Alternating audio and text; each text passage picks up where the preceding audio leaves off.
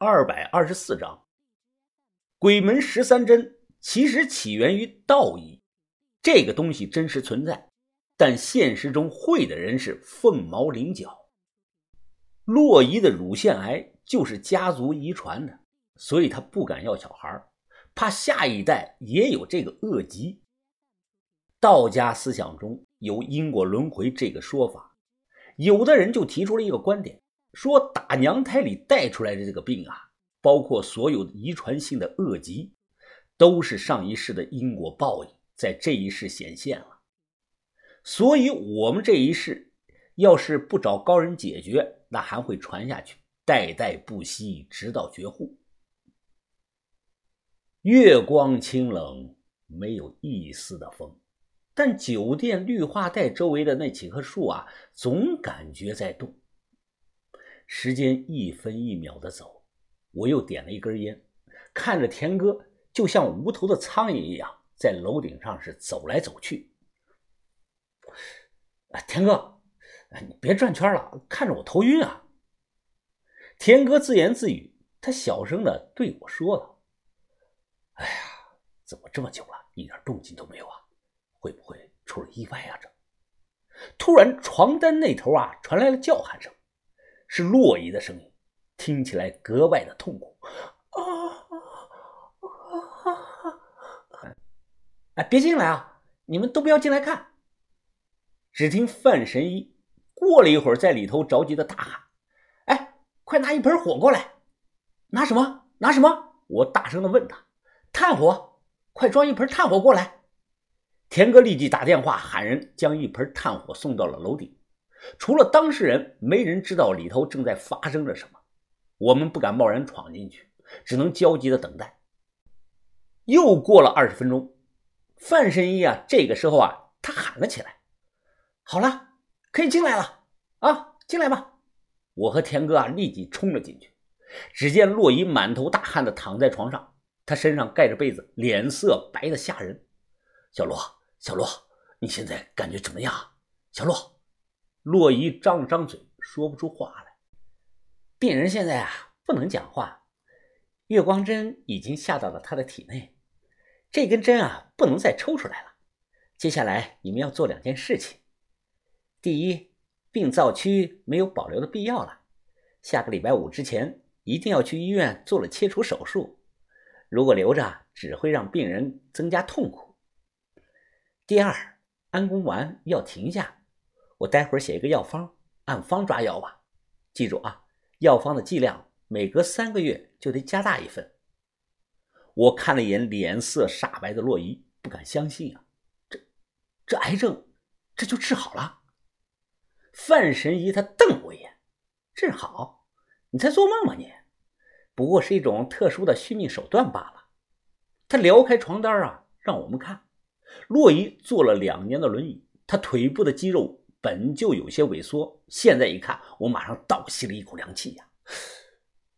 洛伊的小腿、大腿几乎是皮包着骨头啊，看着就像小孩子的腿那么细，而且他腿上大面积的发黑，在几个我不认识的穴位上扎了四根的金针，金针和金针之间血管都显出来了，我看着血管里头就像有那个蝎子毒一样的来回的窜着。难以置信，看着很神奇啊！这，只听范神医啊，他解释的说道：“哎，这是经络传导的现象，是好事情。这四根金针呢，在下个礼拜手术之前啊，会拔掉，然后啊，每天按时吃药就行了。”他扭头就对田哥吩咐道：“哎，你是她丈夫，所以啊，你要有心理准备。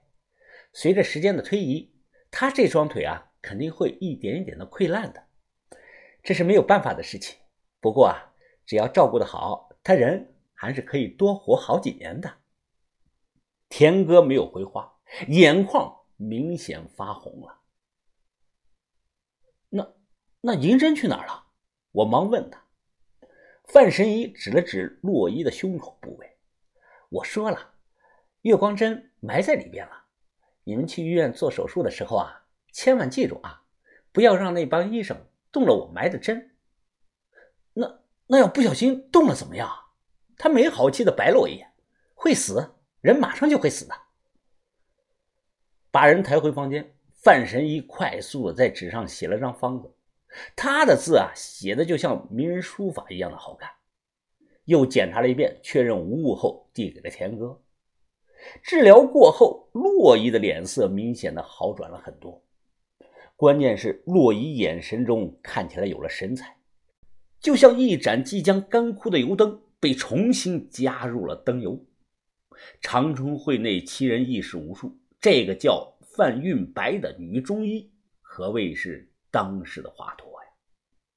现代人固有的观念是，干中医的岁数是越大本事越大，或者说看见岁数大的这个老中医啊，自己就放心。我起初也是这个观念，但我错了。各行各业都有那种天才人物，就像范神医的原话：“我们都是坐井观天了。”范家鬼门十三针，月温针也叫月光针，在光照下通体发蓝。这个东西的材质肯定不是金属。我在很长的一段时间内啊，都不知道那是什么材料做的，好像带有某种神秘的磁场。后来一次偶然，我在一场奇石展上看到了一块带皮的这个原石，摊主开价是四十五万，说这个是老坑的布丁玉，早就绝种了。这块石头当初对半切开了，中间有条筷子粗的幽蓝色细色带，打磨抛光后，颜色很像月光针的颜色。当时摊主告诉我。一般的老坑布丁玉切开后都是黄颜色和白颜色两种，而一百块石头中可能只有一块能切出这种幽蓝色带，所以这个东西啊也叫玄玉。可能这个很多脑子反应慢的朋友啊还是理解不了，我这么说你肯定就懂了。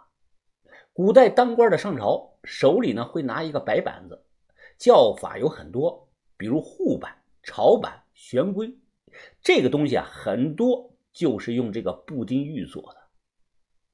啊，田哥，洛伊身上是不是不怎么疼啊？睡下了吧？呃，他好多了。云峰啊，我田三九这次欠你个大人情。啊，快别这么说了，田哥，你以前可救过我好几次命啊。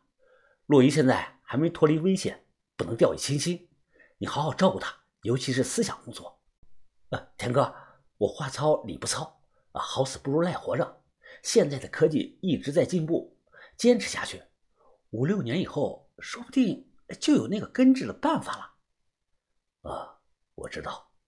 田哥拍了拍我的肩膀，明天你替我去送送范神医，我让小五给你拿五十万现金，替我转交给他。好，好，好。第二天一大早，我开车把人送往了汽车站。快到正定汽车站，我靠边停车，把一个事先准备好的皮箱子打开，递到了范神医的面前。钱啊，你拿回去吧，我不要。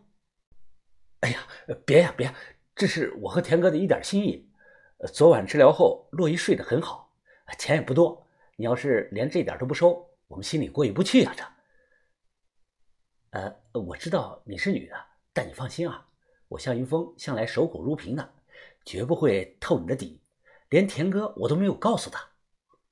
哦，这么说我还得感谢你了。啊，不不不，那倒不用。我呵呵的笑道：“心向啊，我没想到你竟然还能笑出来，你也太天真了吧！你一没背景，二不是会里的人，吴越从不做亏本的生意。”他说动我太爷爷，让我来帮你，哼，肯定有所图。换句话说啊，你已经欠下吴越的账了，这个账可能一辈子你都还不完，你该害怕才对呀。我点了根烟，朝空中啊吐了个烟圈，笑着看他，哼，我他妈才不怕。车到山前必有路，柳暗花明又一村。我向云峰就是烂命一条。他吴越还承诺过，一不要我的钱，二不要我的命，我有什么好怕的？看我一副死猪不怕开水烫的这个模样，他手扶在车门把上，回头看了我一眼，摇了摇头，哼，那祝你好运吧。哎，你先别慌着走啊，还有件事儿。哎，你能不能帮我也把把脉，看看我身体有没有什么暗疾什么类的？此刻车里啊，就我们两个人。他看了我几秒钟，啊，可以，伸手来吧。我立即伸手，让他替我把脉。哎，怎么样？我身体是不是很好啊？他摸着我的脉搏，低着头，脸上表情逐渐的凝重。我心里当时咯噔一下。你，你别吓唬我，我身体很好，应该没有问题才对啊。他抬起头，认真的看着我。我之前。竟然没看出来，废了。